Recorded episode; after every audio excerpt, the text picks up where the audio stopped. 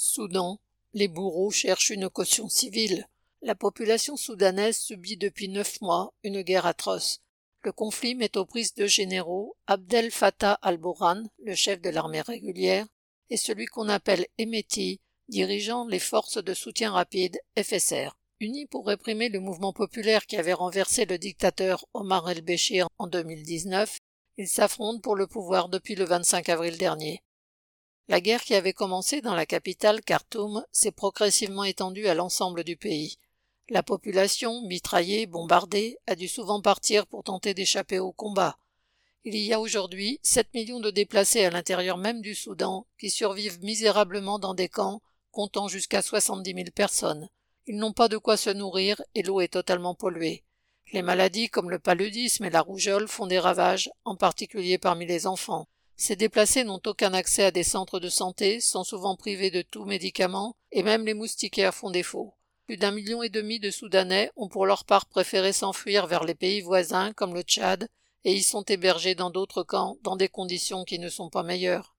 Dans leur affrontement, les deux parties ont utilisé tous les moyens dont ils disposaient sans aucun souci de la population. Les troupes de Héméti, composées de miliciens issus des tribus arabes, se sont livrées à des opérations d'épuration ethnique contre les populations noires du Darfour. L'armée régulière, dont la principale force consiste dans l'aviation et l'artillerie, a bombardé sans aucune retenue villes et villages. Aujourd'hui, alors que Héméti semble prendre le dessus, la guerre redouble d'intensité pour conquérir le plus de territoire possible en vue d'éventuelles négociations.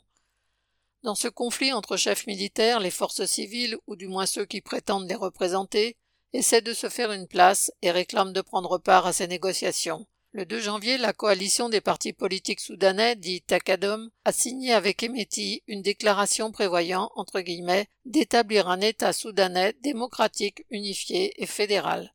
Abdallah Hamdok, qui conduisait la délégation de Takadom, n'a cessé de prôner le compromis avec les militaires, comme si l'on pouvait faire confiance à ces bourreaux patentés.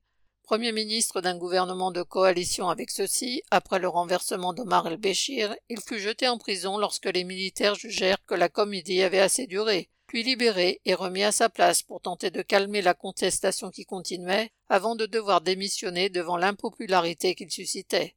Si lui-même sauva toujours sa peau, et même sa position à la tête de la coalition des partis, les manifestations qui ont accompagné ces volte-face ont été durement réprimées, avant même que ces militaires ne montrent pleinement de quoi ils sont capables en déclenchant le conflit actuel. Aujourd'hui, Emeti a besoin d'Amdok pour apparaître comme un faiseur de paix aux yeux des chefs d'État des pays africains dont il vient de faire la tournée et aux yeux des grandes puissances.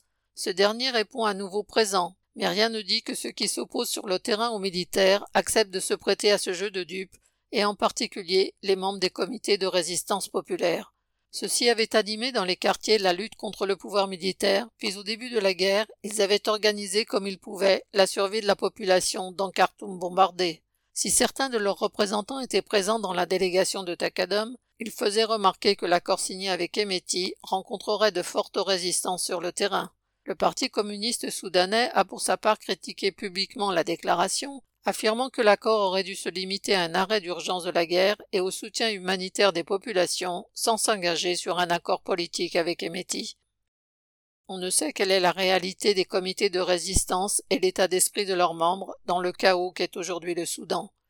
Reste que la population ne peut faire confiance à aucune des cliques militaires, même se présentant comme une blanche colombe. Elle ne pourra non plus faire aucune confiance à un entre guillemets, gouvernement civil dont les membres probables se sont déjà fait les complices des bourreaux galonnés. Daniel Mescla.